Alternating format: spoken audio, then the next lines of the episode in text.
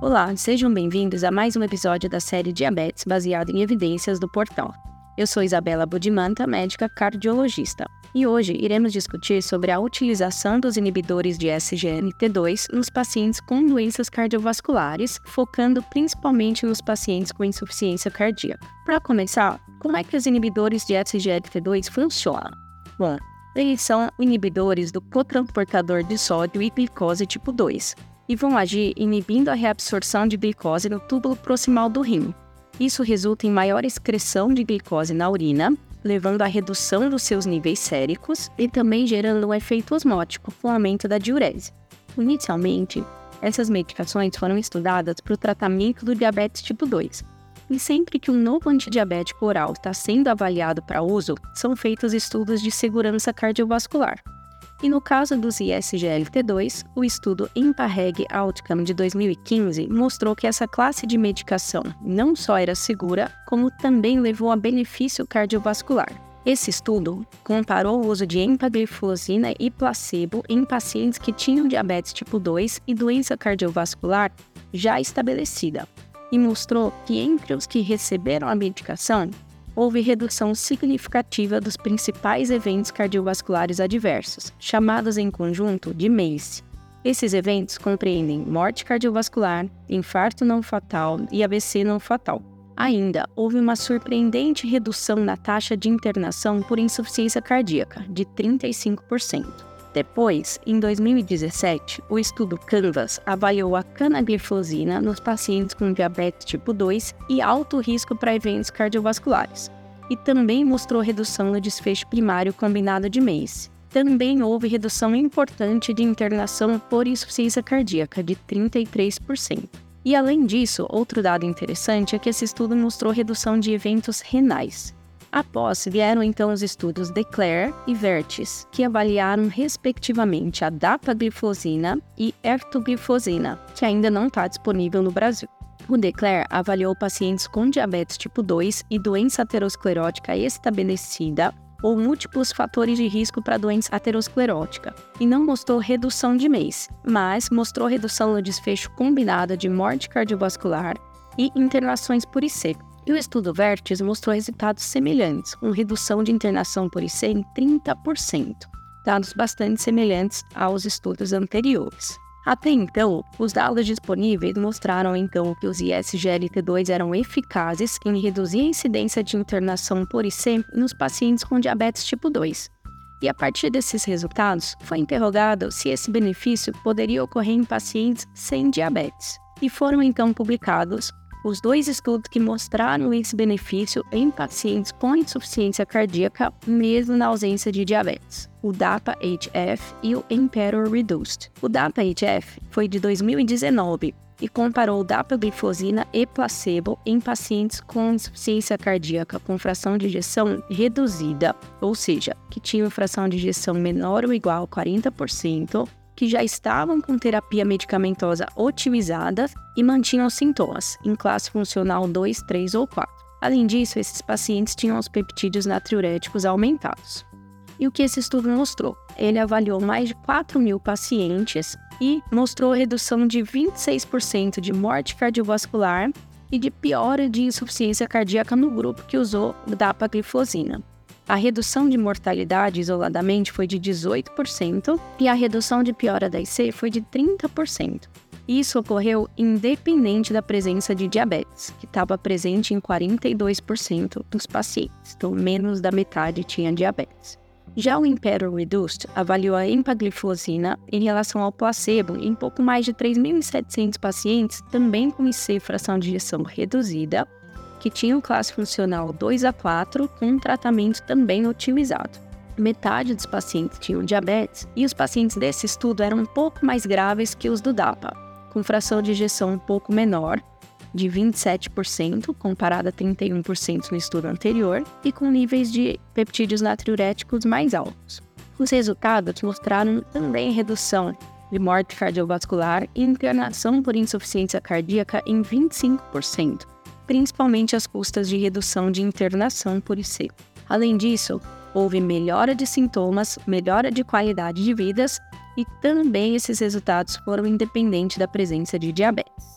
Depois foi feita então uma meta-análise dos dois estudos, com, que mostrou em conjunto uma redução de 13% de morte por todas as causas, de 14% de morte cardiovascular e a redução combinada de morte cardiovascular ou internação por IC foi de 26%. Então, resultados aí bastante interessantes para essa população. O segmento médio dos pacientes foi de 16 a 18 meses e o benefício da medicação ocorreu já de forma precoce, nos primeiros meses. Importante ressaltar que os pacientes com taxa de filtração glomerular muito reduzida foram excluídos, sendo que o corte foi de 30 de taxa de filtração no DAPA e de 20 no Imperor. E ao se analisar desfechos renais, né, eles ocorreram com menor frequência e a queda da taxa de filtração glomerular foi menor nos pacientes que usaram os inibidores de SGLT2. Então, um possível benefício aí em desfecho renal também, que a gente vai comentar um pouquinho mais à frente. Então, até o momento, a gente viu que essas medicações tiveram benefício nos pacientes com IC com fração de injeção reduzida ambulatoriais e ficou também a dúvida: será que pacientes internados com IC descompensada também teriam benefício de uso precoce aí da medicação na internação pela descompensação? E o estudo Soloist avaliou esses pacientes. Eram pacientes diabéticos internados por insuficiência cardíaca descompensada. Antes da alta, ou em até três dias após, eles eram randomizados para receber sotagliflozina ou placebo. A sotagliflozina é também um inibidor de SGLT2, mas também inibe o SGLT1. E esse estudo mostrou a redução de 33% no desfecho composto de morte cardiovascular, internação por IC e necessidade de atendimento em pronto-socorro por IC descompensada.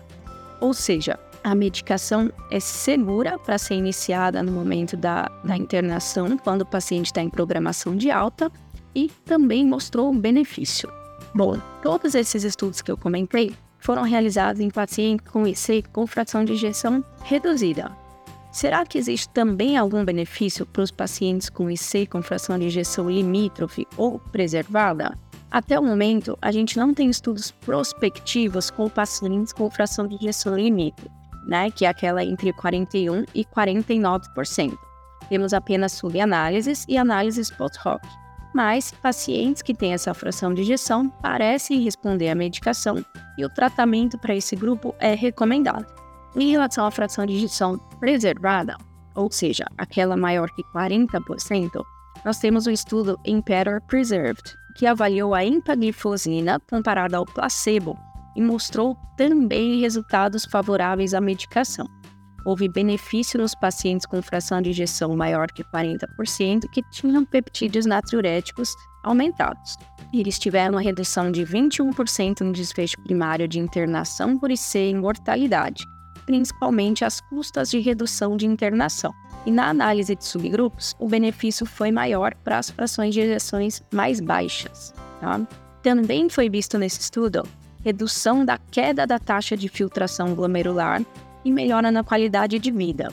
E todos esses resultados ocorreram independente da presença de diabetes. Baseado então nesses resultados, atualmente todos os pacientes com IC sintomática, tanto com fração de injeção reduzida quanto preservada, têm indicação de utilizar essa classe de medicações independente da presença de diabetes. Os mecanismos de ação nos pacientes com IC ainda não são completamente conhecidos, né? Mas parece que, além do efeito diurético, deve haver uma ação no endotélio vascular, com aumento de óxido nítrico e vasodilatação, e alguns efeitos hemodinâmicos, que levam a uma queda discreta da PA. Outro mecanismo também já evidenciado é a vasoconstrição da arteríola aferente renal, que reduz a pressão dentro do glomérulo e leva a efeitos benéficos no rim, como a gente viu em alguns estudos citados. Uma subanálise do DAPA-IGF viu que a medicação é segura nos pacientes com IC com diferentes taxas de filtração glomerular, e não houve diferença do desfecho renal composto, mas os pacientes que usaram a medicação tiveram uma perda da função renal mais lenta do que o grupo que usou placebo. No Imperial Reduced, a queda da taxa de filtração glomerular anual foi menor com a empagliflozina do que com o placebo, e os pacientes que usaram a medicação tiveram menor risco de desfechos renais graves. Então, para esclarecer se realmente há benefício da medicação na doença renal crônica, foi feito o estudo DAPA-CKD, que avaliou mais de 4 mil pacientes com doença renal crônica que tinham uma taxa de filtração glomerular entre 25 e 75 e relação albumina-creatinina aumentada. Foi visto que a dapagliflozina reduziu o desfecho primário em 39%, e esse desfecho era composto por redução sustentada da taxa de filtração glomerular em pelo menos 50%, evolução para doença renal terminal ou morte por causas renais ou cardiovasculares. Depois foi publicado o estudo EMPA-Kidney, que é o maior estudo que avaliou o ISGLT2 na doença renal em pacientes diabéticos e mostrou redução da progressão da doença renal e de morte cardiovascular de forma significativa. E assim, os ISGLT2 passaram também a ser recomendados para os pacientes com doença renal crônica e diabetes. É, e quais cuidados a gente deve ter ao iniciar a medicação? Quando ela é iniciada, ocorre uma pequena queda na taxa de filtração glomerular, que persiste por longo período. Porém, isso não traz nenhum malefício para o paciente, é reversível e não deve levar à suspensão da medicação. Ainda, o efeito natriurético dos ISGLT2 auxilia na redução da congestão dos pacientes com IC. Então, devemos ficar atentos para uma possível hipovolemia. Esse efeito ajuda inclusive a reduzir a dose de diuréticos de alça que esses pacientes fazem uso. Um dos efeitos colaterais mais frequentes é o aumento das infecções genitais e de trato urinário. Porém, esse não foi um efeito colateral que limitou a utilização da medicação, que foi muito bem tolerada nos estudos. E, por fim, um efeito colateral menos frequente, mas que não podemos esquecer, é a cetoacidose euglicêmica, que pode ser mais grave e deve ser prontamente identificada. Bom, obrigada pela participação de todos. Espero que tenham gostado desse podcast e não deixem de comentar o que achou do episódio.